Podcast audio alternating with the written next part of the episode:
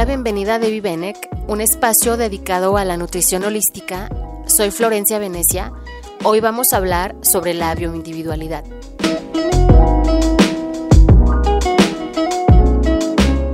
Uno de los pilares de la nutrición holística es la bioindividualidad. La bioindividualidad es la característica particular de cada individuo que lo distingue de todos los demás. Este es el enfoque que más me gusta de la nutrición holística, ya que trata a la persona como un ser único e irrepetible en todos sus aspectos, como físico, emocional, mental, espiritual y energético. Cada ser humano es una experiencia diferente. Convencionalmente, a lo largo de la historia como humanidad, hemos tratado de meternos en cajas de iguales con iguales, entre comillas, y si hubiera alguien que no compagina con nosotros, la señalamos como si esa persona estuviera totalmente desadaptada y fuera de lugar y tratamos de hacerle entender que está mal, simplemente por el hecho de que no va con nuestra forma de pensar o de vivir y nos volvemos necios.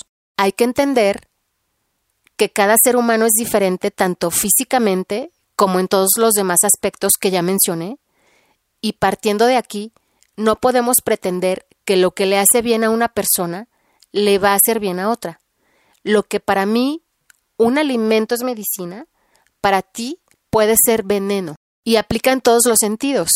Lo que para mí una experiencia puede ser de lo más nutritiva y positiva, para ti puede ser de lo más tóxica y traumática. Ya hasta aquí, en este punto del tiempo terrenal, tenemos muchísimas herramientas que nos ayudan a mejorar como seres en este planeta. Ahora lo que yo propongo y me ha funcionado en nutrición holística es que cada quien decide qué herramientas adoptará en su vida y cuáles por ningún motivo. Y es precisamente en la práctica que decidirás si esa herramienta es para ti o no. Y ahí nadie puede intervenir por ti porque nadie mejor que tú debe de conocer tu cuerpo y tus necesidades y no pretender que todo el mundo tiene que encajar ahí en tu momento de vida.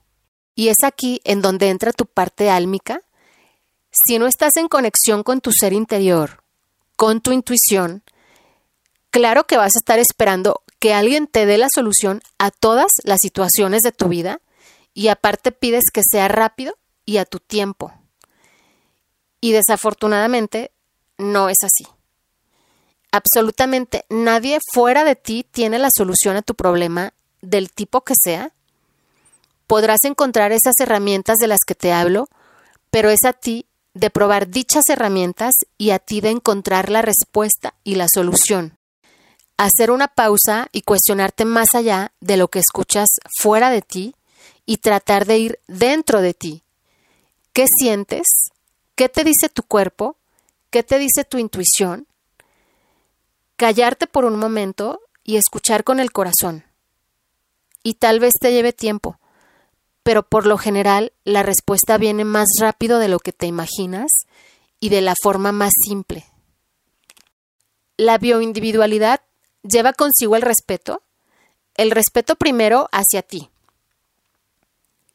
y en consecuencia el respeto hacia el otro, respeto de saber que la otra persona también es única y que tiene sus propias complejidades y sus propias decisiones y que lo más probable es que difieran de las tuyas.